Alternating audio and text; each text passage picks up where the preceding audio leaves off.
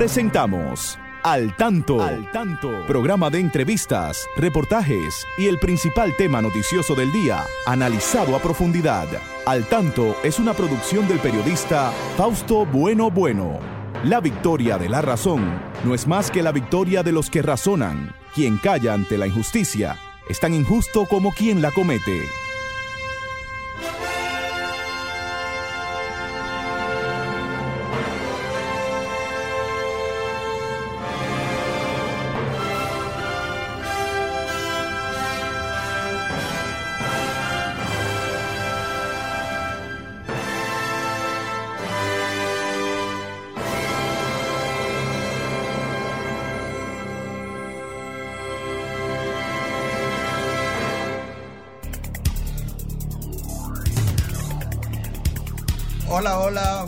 Buenas tardes. Tengan todos y todas. Aquí estamos con ustedes una vez más en este su espacio. Al tanto, como cada sábado llegamos hasta sus hogares para hablarles sobre los temas de más interés, tanto en el orden nacional como internacional. Nuestros saludos para el equipo. Ahí está siempre Romer Cuevas, en la coordinación técnica Christopher Rodríguez Bueno, que nos sirve también sus notas culturales, además de asistirnos en Facebook. Y nuestros amigos de afuera también, Federico Núñez Mañán, que siempre está ahí atento, Pedro Pablo Rosario, bueno, todos se han saludado y aquí a mi derecha, como siempre, la licenciada Pastora Reyes, a quien damos las buenas tardes. Adelante, Pastora, muy buenas tardes. Muy buenas tardes, Fausto, y un saludo especial, como siempre, a todos nuestros amigos y amigos del país y del mundo, Fausto. Así es. Que siempre están cada sábado con nosotros a través de esta 106.5, la más interactiva. Hoy, como siempre, muchas informaciones.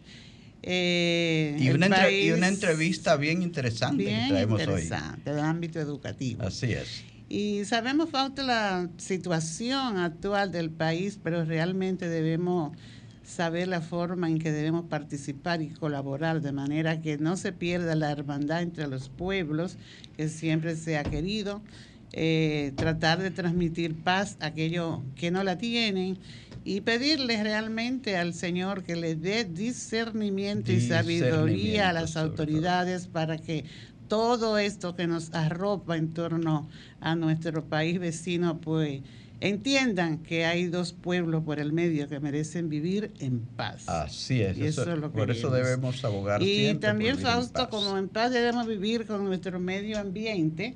Hoy, 16 de septiembre, y como cada año, se toma en cuenta el, el Día Internacional de la Preservación de la Capa de Ozono con el objetivo de conmemorar la fecha en que se firmó un protocolo en Montreal, Canadá. Es sobre, eso fue en el 1987.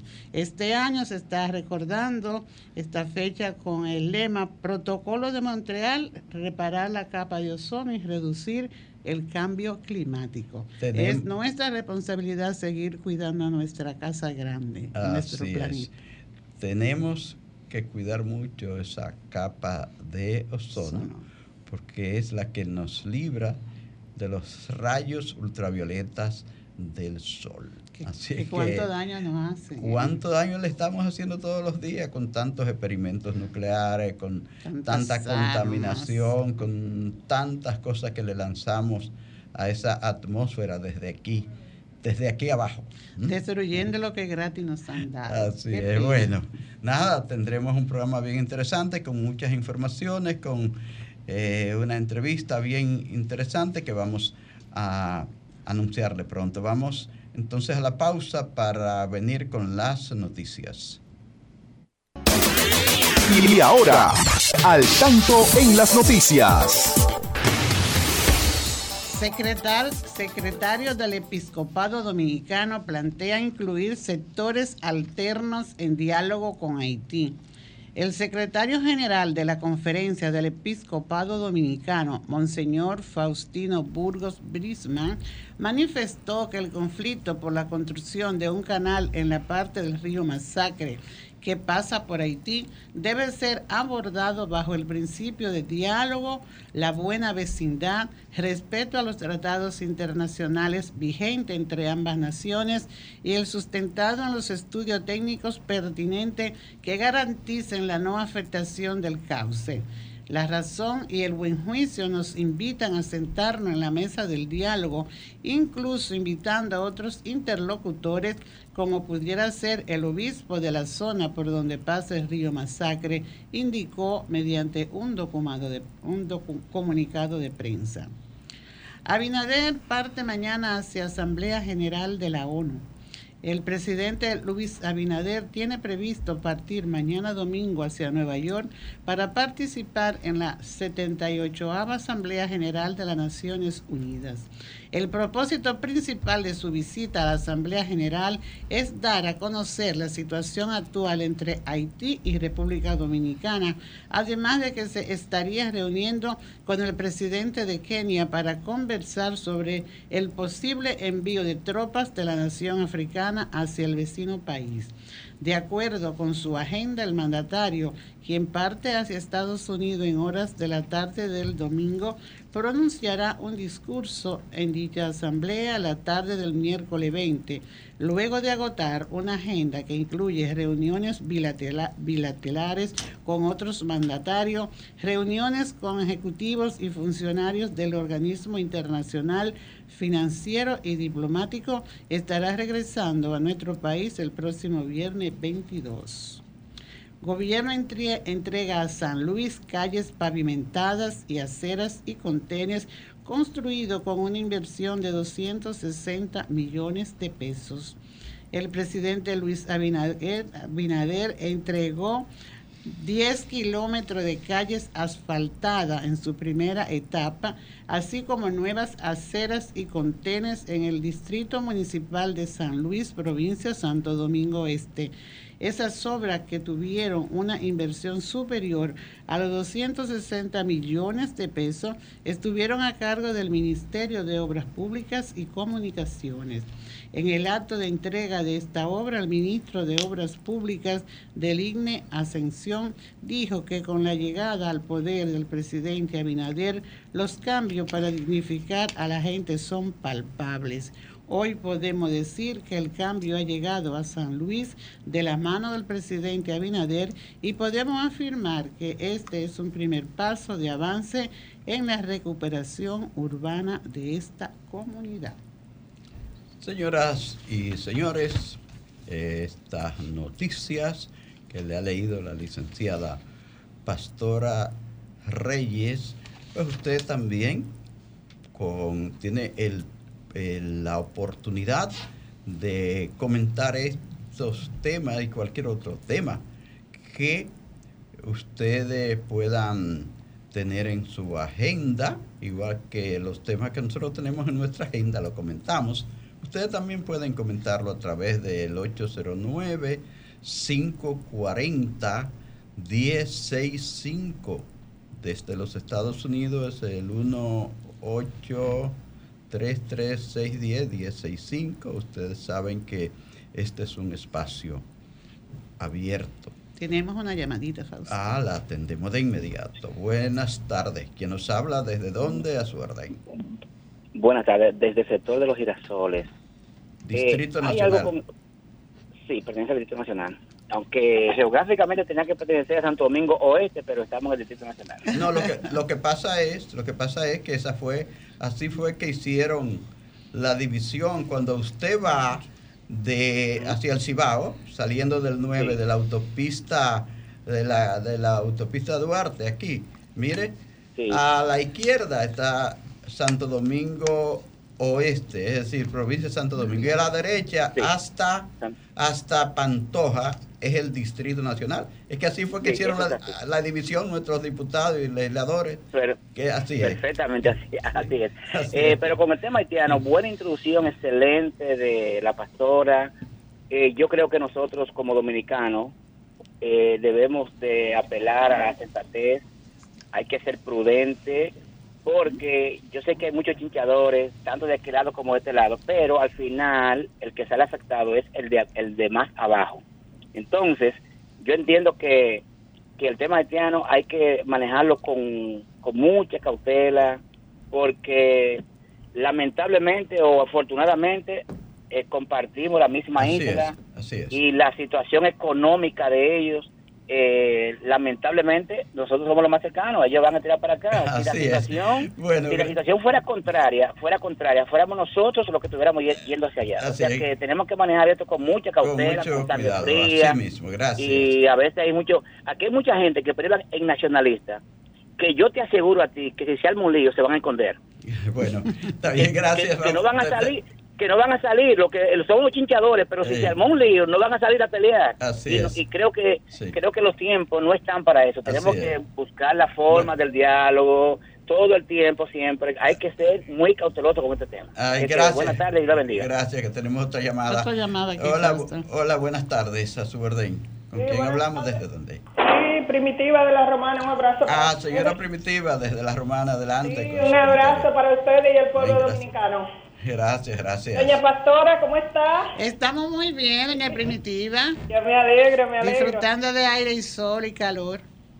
¿Cómo, cómo? Disfrutando de aire, sol y calor. Bueno, eso es un gran privilegio y eso solo lo hacemos los que estamos vivos, gracias al Señor. Así mismo. Bueno, nada, un saludo al pueblo dominicano. Yo eh, brevemente a lo que me voy a referir hoy es a a los hermanos haitianos, que para mí son nuestros hermanos, porque si la gente predicamos de que somos cristianos, eh, Jesús decía amar a tu prójimo como a ti mismo, y yo le agrego que... Y amar, y amar al enemigo. No, que yo digo que si no lo amas, que, que no lo odie. yo le agrego eso.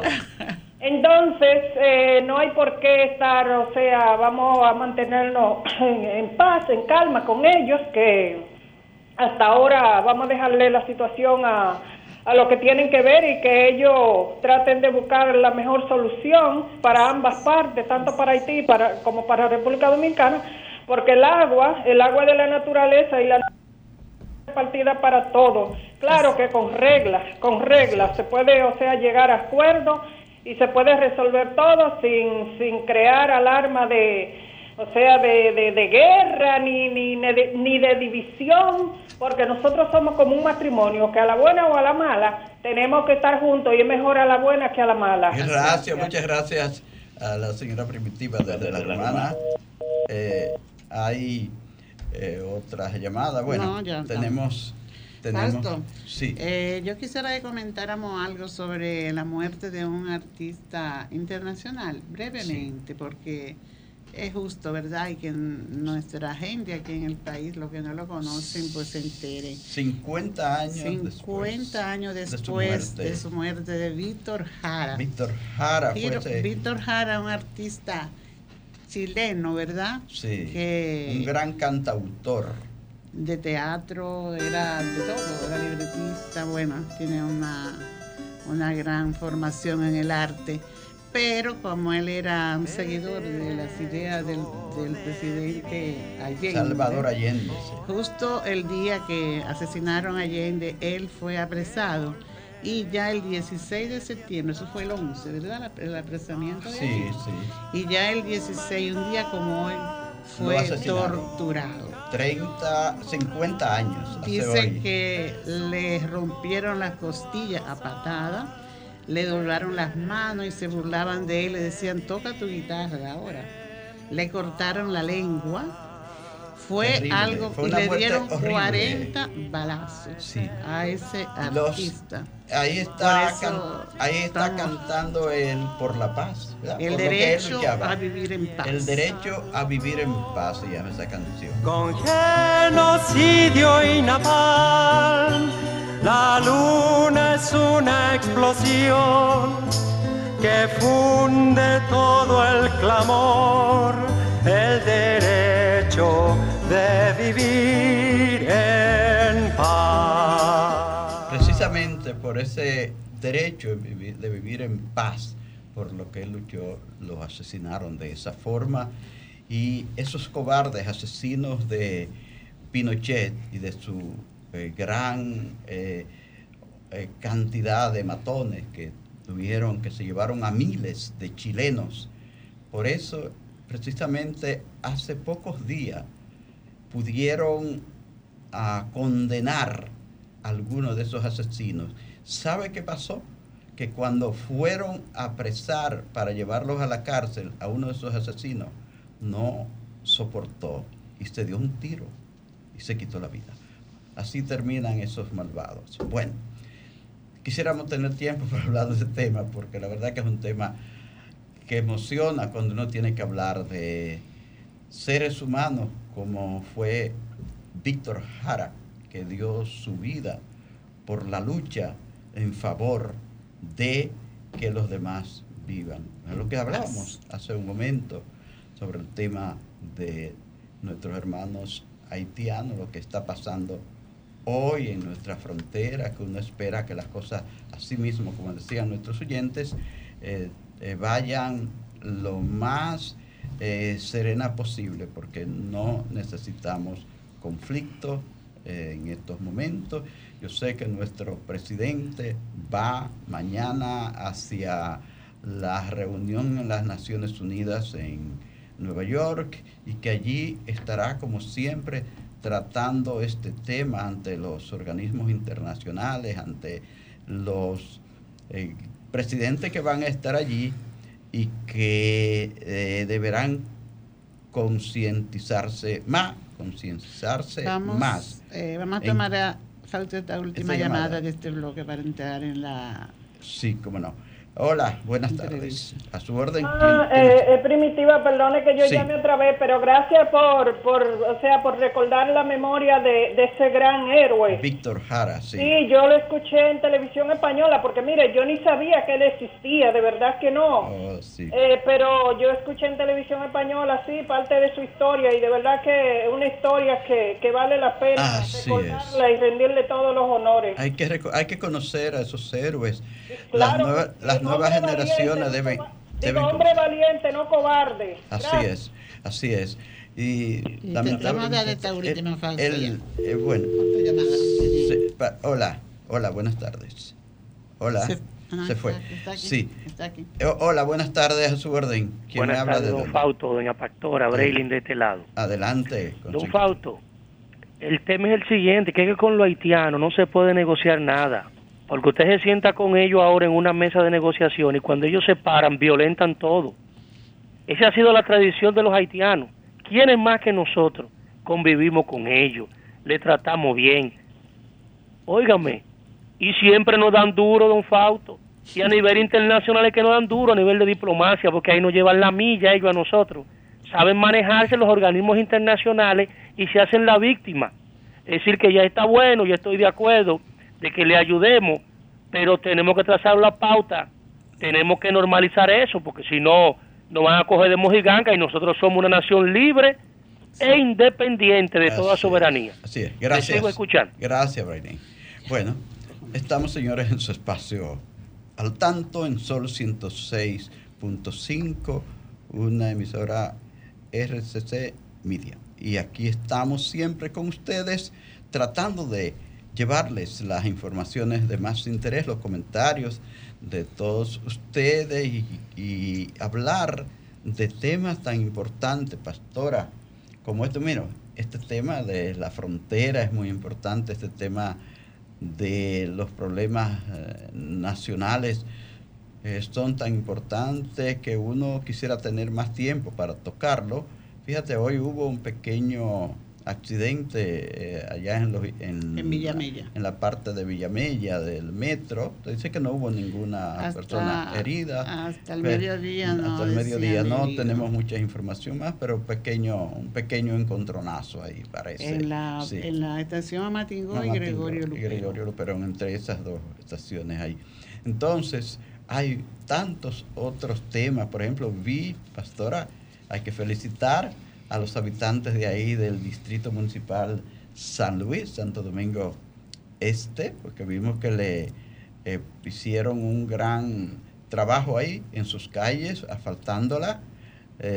ahí vimos al ministro eh, del IGNE Ascensión trabajando como siempre lo ha hecho en todo el país, eh, tratando de ayudar a ese distrito municipal que ha sido muy olvidado, porque recuerda que esa era una zona eh, cañera, una zona llena de eh, cultivo de caña, y abrieron las calles y casi nadie se había ocupado de, de asfaltársela. Y ahí estaba el presidente eh, en primer plano y el señor ministro de Obras Públicas trabajando en beneficio de ese sector.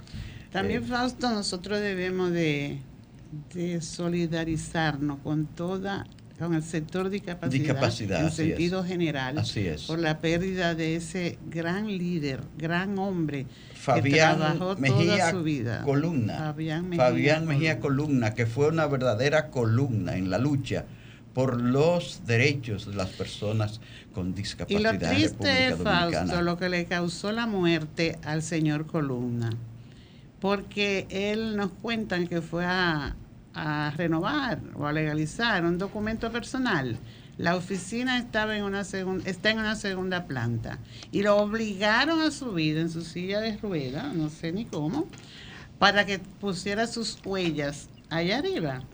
Y al bajar, alguien seguro que lo estaba ayudando. Se soltó esa silla y recibió todos los golpes en la cabeza.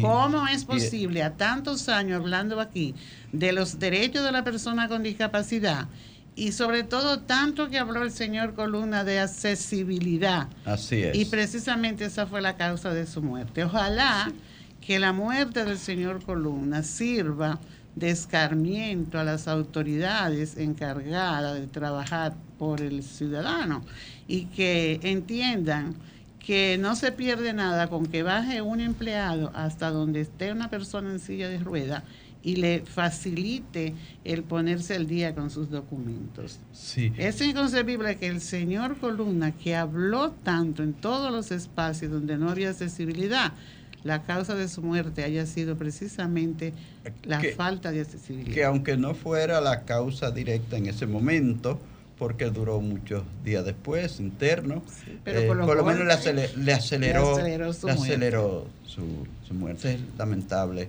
Nuestra solidaridad con las personas con discapacidad y sobre todo con discapacidad eh, físico-motora, que era a la que él pertenecía. Lo vimos luchar toda la vida, toda la vida en favor de este sector. A, don Columna, don Mejía, Fabián Mejía Columna, eh, era su nombre, nosotros le llamábamos el señor Columna, que era una verdadera columna. Bueno, lamentable. Señores, el tiempo que tenemos para la entrevista debemos utilizarlo ya porque eh, la la temática es muy interesante. Siempre que se habla, pastora, de este tema de la discapacidad, y sobre todo una discapacidad que es poco hasta conocida en el país, que es la sordoceguera, la sordoceguera y las personas con multidéficit. Eh, eh, teníamos aquí eh, programado hablar también con el señor Henry Rodríguez, que es el director del Centro Nacional de Recursos Olga Estrella, además de eh, Carmen Montero, que es la encargada del equipo que trabaja con sordoceguera en el centro, y de Ulises Rodríguez, técnico nacional docente al servicio precisamente del eh, Centro Nacional de Recursos Educativos para la Discapacidad Visual, eh, perdón, Centro Nacional de Recursos Olga Estrella, que ya no es de capacidad visual. Lo que pasa es que tenemos tanta costumbre de decirlo que uno cuando viene a ver esa, esa partecita se le va. Pero sigue siendo el centro de recursos a nivel nacional. A las necesidades educativas. sí, a las necesidades específicas. Específicas. Educativas. Olga Estrella. De todas las personas con discapacidad del país. Para nosotros es un gran honor tener aquí a Carmen Montero, a Ulises Rodríguez. Buenas tardes, eh, dama y caballero. y también a la damita que nos acompaña de visita. Buenas tardes, señor Fausto. ¿Cómo está usted? Todo bien, todo bien. Nos alegra mucho que esté compartiendo con nosotros este espacio al tanto para hablar sobre esta temática que se trata en el Centro Nacional de Recursos Olga Estrella. Y el profesor Ulises. Buenas, tardes, don Fausto, doña Pastora. Gracias por invitarnos a este importante programa. Usted sabe que también este espacio es de ustedes, así que hablamos eh, sobre, bueno, hablamos eh, sobre el tema general de que atiende el Centro de Recursos para la el Centro de Recursos Olga Estrella, que atiende a las diferentes discapacidades. Y me gustaría, no sé por qué esta era una parte que la teníamos para el señor Henry, por razones de, creo que razones de salud, no ha podido estar aquí. Pero con ustedes, cuáles son las principales actividades que se realizan desde el Centro Nacional de Recursos Olga Estrella. Hoy nos pueden contar un poco de esto antes de entrar a la sordoceguera. Efectivamente, desde el Centro Nacional de Recursos para las Necesidades Específicas de Apoyo Educativo Olga Estrella, se dan apoyo a toda la población con discapacidad, sin importar la condición presente, ya sea discapacidad auditiva, discapacidad visual, eh, trastorno del espectro autista, discapacidad intelectual, discapacidad múltiple y sordoceguera. ¿Algún, ¿Alguna intervención, Ulises? Sí, el centro como tal es un, lo que brinda apoyo a esa necesidad específica para que los niños y las niñas puedan avanzar en su proceso formativo, es decir, en la parte escolar. Siempre está presta eh, a colaborar con los diferentes, las diferentes instituciones educativas a nivel nacional. Entonces, eh, Carmen Montero, que coordina el equipo que trabaja con sordo-ceguera desde el Centro de Recursos Olga Estrella. Cuéntenos un poco cómo está esta educación en el país para atender a niños y jóvenes con sordo-ceguera. Bueno, antes de empezar a, mencionar qué está haciendo nuestro presidente Luis Abinadiel desde la Dirección de Educación Especial y el Centro de Recursos Olga Estrella, hay que resaltar que la sordoceguera es una discapacidad única. Este, la combinación en una sola persona de deficiencia auditiva y deficiencia visual. Claro, siempre y cuando también vamos a tener que hay personas que presentan sordoceguera, este producto a un síndrome, que es el síndrome de Usher, que viene este, con un deterioro cognitivo donde la persona presenta retos, digamos, auditivos, retos visuales, pero no es hasta cierta edad que pierde totalmente lo que es la vista y también la audición. Este también tenemos que resaltar con relación a la sordoceguera que este sí necesariamente la, persona cuando adquieren la condición ya después de del nacimiento a cierta edad, este, no presentan generalmente ninguna alteración a nivel de las funciones ejecutivas y los procesos cognitivos. Tienen una vida igual que cualquier otra persona típica. Pero aquellos niños que nacen con la condición, ya sea producto a, un síndrome, a otra condición, este, van a necesitar ciertos apoyos educativos que van a ser permanentes.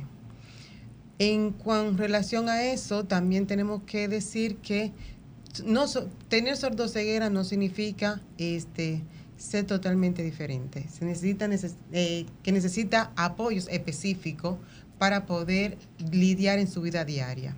Si no hay ninguna alteración, digamos a nivel cognitivo y a nivel ejecutivo, no necesariamente la persona presenta, digamos, alteraciones en, en otras áreas pero sí tenemos actualmente una población que presenta sordoceguera también, que sí presenta otras ah, condiciones. Un ejemplo, en nuestro país tenemos niños y personas con trastorno del espectro autista que también son sordociegos, personas, digamos, que también presentan sordoceguera, y presentan discapacidad intelectual u otras condiciones. Y ya aquí sí se requiere de unos apoyos más específicos y, como decía doña Pastora al principio, concientizar a la familia, trabajar con la familia, que es nuestro primer eslabón dentro de la cadena. Este, porque muchas veces si a nivel educativo proporcionamos todos los apoyos, pero la familia no, este, no brinda los apoyos y el seguimiento y las rutinas que se establecen, fácilmente no vamos a ver los avances necesarios dentro de la población. Vamos a hacer eh, una pausa breve para continuar este tema, vamos a aguantarlo ahí para seguir en un minuto después de estos mensajes. Así que pasamos de inmediato donde Roma. Adelante, Roma. Al tanto, con más de cuatro décadas en la Radio Nacional. Escúchelo cada sábado de 3 a 4 de la tarde a través de Sol 106.5, la más interactiva. Al tanto es una producción del periodista y profesor Fausto Bueno Bueno y de la licenciada Pastora Reyes. Buenas tardes Fausto y muchas gracias a los oyentes que nos, nos sintonizan cada día. Tenemos en las efemérides literarias que el 11 de septiembre de 1891 nace Arturo Logroño, historiador y diplomático. Su obra más conocida, Compendio de Historia Dominicana. El 12 de septiembre de 2014 murió Diógenes Valdés, crítico literario y novelista. Fue director de la biblioteca de la Biblioteca de República Dominicana. Sus obras más conocidas, Cuatro aspectos sobre la literatura de Juan Bosch y la novela La telaraña. El 13 de septiembre de 1906 muere Pedro Francisco Bono, considerado el primer sociólogo de la República Dominicana, un hombre de pensamiento liberal. Su novela más conocida, El, el Montero, una novela costumbrista. El 14 de septiembre de 1944 nace Elida Jiménez, bibliotecaria, primera mujer y única directora de la Biblioteca Nacional Pedro Enríquez Ureña. Sus obras más conocidas, Historia de la, de la Bibliotecología en la República Dominicana y Manual del Bibliotecario Escolar. El 15 de septiembre de 1943 muere Francisco Domínguez Charro, un gran poeta. Entre sus obras conocidas tenemos Barro para un destino, poesía. Recordando que las efemérides literarias de la semana vienen por una colaboración con la División de Servicios a Personas con Discapacidad, DICEPEDI, del Departamento de Servicios al Público de la Biblioteca Nacional Pedro Enrique Sureña. Para más información acerca de libros en formatos accesibles, pueden comunicarse vía WhatsApp al 829-540-4101. Y la lectura recomendada de la semana es la novela costumbrista de El, Montero de Pedro Francisco Bono, que todos debemos leer. Así es, Christopher Fausto. Queremos saludar a nuestros amigos de Facebook que están siempre en sintonía con nosotros. Ah, sí, no. Eh, desde, New Jersey, pues saludamos a Melania y a Paula Buena en New Jersey, ¿verdad? También un saludo para nuestra amiga Ana Victoria que se nos había perdido hace días. Ah, la profesora eh, Ana, Victoria. Igual saludamos a Belki de Sena, a Esmeira, a la profesora Lourdes que nos escucha siempre y a nuestro amigo y su esposa Julio Núñez y, y su esposa Emma está en sintonía con esta su programa Alta.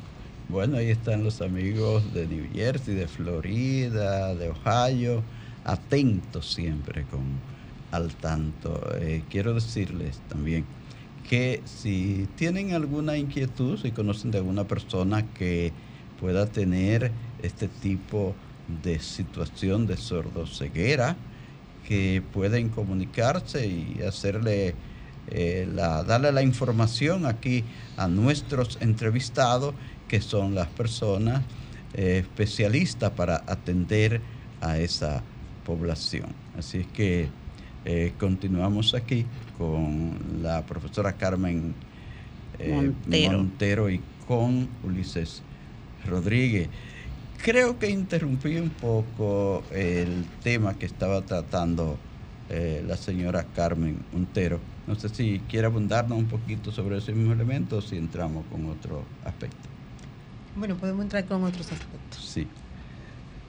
Bueno, pues importante saber eh, cómo está la coordinación con la familia para hacer este trabajo, porque eh, sé que este es un trabajo que se tiene que hacer muy de cerca con los padres. Cuéntenos un poco sobre esto que es importante.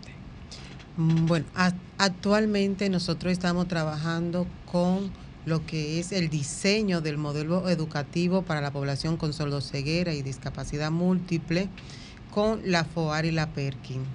Este, este modelo se va a estar desarrollando por etapas y una de las etapas es el trabajo fundamental con la familia.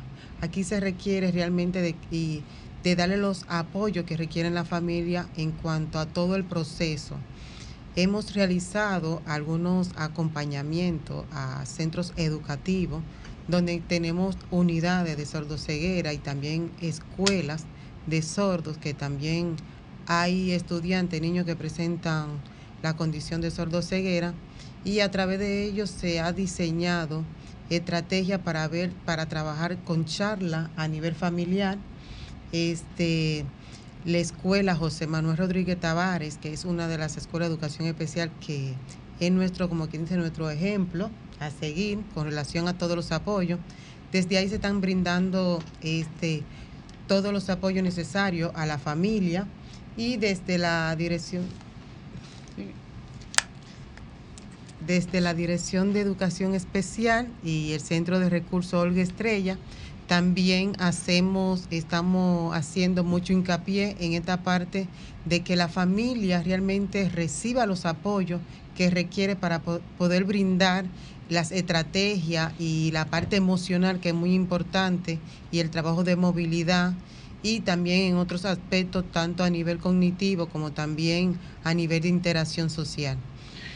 Profesor Ulises, usted como coordinador de esta área, la profesora ha dicho que hay una población con, la discapacidad de sordoceguera en escuelas ordinarias regulares.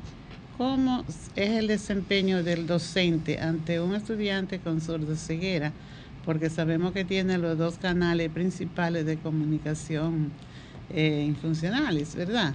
¿Cómo usted ve el desempeño como coordinador del área de esos docentes con esta población de sordos ciegos? Bueno, lo primero que debemos decir que el equipo de sordo ceguera, que es parte de la estructura del centro de recursos para la necesidad específica de apoyo educativo, Olga Estrella, a su vez que el brazo operativo de la Dirección de Educación Especial, nosotros entendemos que primero hay que tener un recurso humano eh, calificado, porque bien lo establecen los especialistas de solo ceguera, que para eh, tener la población de solo ceguera se requieren de los recursos didácticos, eh, tecnológicos adaptados a esa realidad y un recurso humano lógicamente calificado en ese sentido. También nosotros estamos en la coordinación con los técnicos especializados de educación especial de las regionales, de los distritos y a la vez esa coordinación tiene que hacerse con las diferentes comunidades educativas, es decir, los centros educativos, que es la parte operativa que está más de cerca con esos eh, estudiantes que tienen sordoceguera. Así que es un trabajo coordinado para tener unos buenos resultados a la vez. Y nosotros como equipo, en este caso eh, nuestra compañera Carmen Montero, que es la coordinadora a nivel nacional del equipo de Solo Ceguera, yo soy parte también de ese equipo, hacemos todos los esfuerzos para que este modelo, esta propuesta de modelo educativo pueda salir a camino y podamos tener éxito a nivel educativo en la República Dominicana. Se supone que por la condición, la condición de este estudiante demanda una, una atención muy personalizada. Un docente, por ejemplo, de nivel primario o preprimario, de una escuela regular, que tenga un estudiante con sordo ceguera en el aula, eh, le puede ofrecer este tipo de atención? ¿Tiene facilidad para ofrecer este tipo de atención? Las, facilidades se van dando en la medida, por ejemplo, ahí intervienen eh, los, las unidades específicas de apoyo que se pueden instalar en un centro para formar a la comunidad educativa de ese entorno, principales actores que van a interactuar con ese alumno, es apoderarlo de la herramienta necesaria para que ese docente esté a la altura. General, por lo general, cuando surge, eh, eh, no, están dando, no están dadas las condiciones, pero luego, en la medida de lo posible, se, se crean las condiciones para dar la atención adecuada, luego de una formación, lógicamente, a ese eh, docente que está más de, más de cerca con el, con el estudiante en ese caso. Con el estudiante. Bueno, ayudando a mi compañero Ulises, hay que resaltar que actualmente nosotros vemos que los docentes tienen mucho compromiso a nivel de esta área. Son docentes que realmente hacen una labor de amor, este, entrega total, eh, donde tienen que diseñar obligatoriamente este, estrategias pedagógicas totalmente diversificadas y diferentes a lo que es el proceso de estrategia pedagógica para estudiantes, digamos, regular. Este, y aquí nosotros vemos que el docente que se encuentra en las escuelas de educación especial y que se encuentran en las unidades que están dentro de las escuelas regulares, están realizando eh, todo por el todo, este, partiendo de de sistema alternativo, de digamos de apoyo a nivel de terapia física, de a nivel de terapia sensorial, a nivel digamos de estimulación cognitiva eh, y otra serie de, de estrategias pedagógicas que se requieren para desarrollar cierto grado de competencia en esta población. Pero también tenemos que resaltar que nuestro país este no es ahora que está brindando estos apoyos, sino que viene por un proceso de hace muchos años mucho tiempo, pero que actualmente este, la Dirección de Educación Especial junto al Centro Nacional de Apoyo Pedagógico Olga Estrella este, está, digamos, dando unos apoyos puntuales y específicos a la población, por lo que está trabajando también en lo que es la parte de la formación a los docentes. Este, nosotros vamos a tener ahora el 25, el 26 y 27 el apoyo de la FOAN, que va a estar entrenando, capacitando a los docentes que se encuentran en las unidades de sordoceguera y las escuelas de educación especial, también los técnicos distritales y regionales que trabajan junto a estos docentes con para en la elaboración de estrategias, metodología y de cómo realmente se está abordando la parte pedagógica este, en nuestro país. Vamos pues a una pausa, Fausto. A una pausa, bueno, brevemente una pausa y volvemos. Continuamos esta conversación con la profesora Carmen Montero y con el profesor Ulises Rodríguez. Nos hablaba la profesora Carmen Montero de la jornada que van a tener con la Fundación 11 para la Solidaridad de Personas Ciegas con América Latina y con Perkin Internacional. Me gustaría ampliar un poco sobre esto, Carmen. Eh, ¿Cuántos mm, profesores, cuántos técnicos van a participar? ¿Vienen entonces de provincia a ese curso que se va a dar aquí en la capital? Sí, se va a estar desarrollando aquí en la capital. ¿Vienen entonces del interior? Sí, Oh, Van a estar viajando desde Santiago, este, La Romana, Higüey este, y otras provincias este, donde tenemos las unidades. Actualmente serán alrededor de 40 personas juntos a los 40 de un total general, digamos, donde van a estar los docentes, también los técnicos regionales, los técnicos distritales y eh, la, el un integrante del equipo de gestión de la escuela donde tenemos la unidad o la Escuela de Educación Especial que trabajan con esta población. Mira, y, las unidades, eh, ¿cuántas unidades hay ahora para, eh, para el trabajo con sordos ciegos en, en provincia? Eh, ¿Han seguido creciendo? ¿Cuántas hay? ¿Dónde están? Bueno, actualmente solamente contamos con tres unidades y dos escuelas de educación especial. Tenemos una unidad este, en Santiago y una unidad en, en, el Ceibo.